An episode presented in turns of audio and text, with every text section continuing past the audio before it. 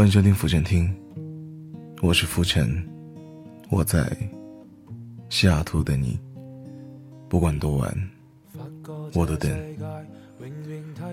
今晚我想分享的文章叫做《用一生等待一个人是种什么样的体验》。文章来源雷小宝。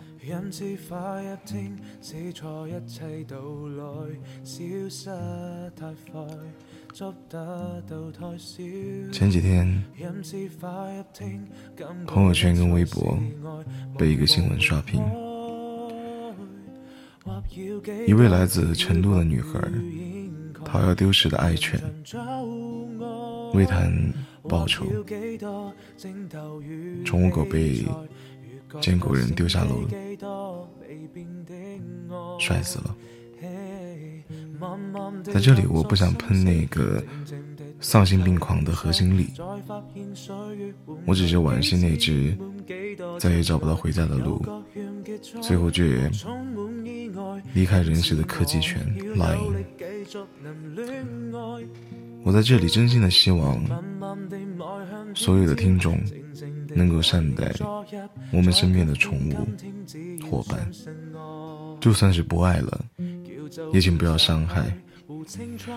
同样是走失的宠物，忠犬八公的故事，却让我感动之余，带着浓浓的暖意。粗心的机场托运人，不小心将小狗的笼子遗落在人群中，小狗就这样挣脱笼子，我慌张的来回跑着，希望能够找到自己的主主人。他突然停在了帕克的面前，抬起头，用渴望的眼神看着他。那一瞬间，他仿佛看见了这一生中最爱的人。帕克想，一定有人在找你。于是他蹲下去抱起八公，带他回家。但是怕妻子反对，于是将他安置在小木屋，说是不在意，却为他准备了毛毯。还有玩具，帕克照顾着他，教他学习捡球。他不去做，他便亲自示范，趴在地上，用嘴叼着球，重复又重复，却依然那么开心。妻子刚好看到了这一幕，那么要送走小狗的念头打消了，对电话另一头说：“不，狗狗已经被别人带走了。”后来，帕克的一位朋友告诉他，它是一条秋田犬，项圈上有贴有他的名字。原来他的名字叫做八公。八公后来终于长大了，他想跟着帕克去上班，可无论怎么样阻止，八公还是来到了车站的门前，学着其他人坐在花台上，等待着帕克的出现，然后带他回家。一次聊天中，帕克的那位朋友告诉他，这种秋田犬，他不会去捡球。可如果捡球的话，那一定有特殊的原因。日复一日，每当帕克下班的时候，八公也会准时的在车站外面的花台上，等待帕克的出现。就这样愉快的过了很久。一天早上，八公突然反常的对他的大叫。并且不出门，帕克只好一个人走了。但在车站，八公突然叼着球出现了。帕克又惊又喜，却忘记了朋友说过，秋田犬如果捡球的话，肯定是因为有特殊的原因。就在这一天，帕克在学校因为突发心脏病抢救无效死亡，再也没有下班和罢工的见面了，再也没有那熟悉的声音。原来。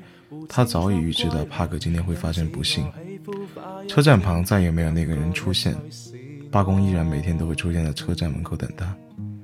等到夜幕降临，车站一个人都没有，卖热狗的小商贩也收摊了。他知道他走了，但我依然会在原地等你。后来那家人买了房房子搬走了，但八公却留了下来。他依旧回到车站，不管是冬天的寒风凛冽，还是夏天的烈日炎炎，他就在那里等着他回来。这一等，就是整整十年。平安夜那天，八公撑着疲惫的身体，看着出口，希望有奇迹会出现。他回忆起曾经他们快乐的日子，眼睛慢慢的闭上了。十年的等待，终于在此画上了圆满的句号。十年，对于八公来说，便是一生了。如果你问我为什么会被八公感动，我只想说，对于这种单纯的情感，我做不到。谁能一辈子只爱一个人，只做一件事，只吃一种东西？没有一种情感能够抵过时间的摧残，更不能抵挡生命的流逝。但我希望你能够记住，永远不要忘了爱你的人，其实他一直都在原地等你。欢迎收听浮沉听，我是浮沉，我在西雅图等你，不管多晚，我都等。永远不要忘了浮沉，我一直在这里等你。晚安，我的小耳朵们。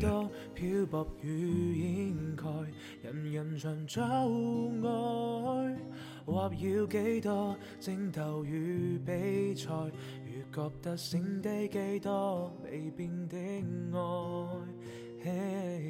慢慢地学作心思，静静地同床午睡，再发现岁月换来几次应满几多亲爱，有各样嘅灾和充满意外，因此我要努力继续能恋爱。慢慢地迈向听朝，静静地怀念昨日，再决定今天只要相信爱。叫皱纹散开，护青春归来，因此我喜呼花一听，感觉一切是爱。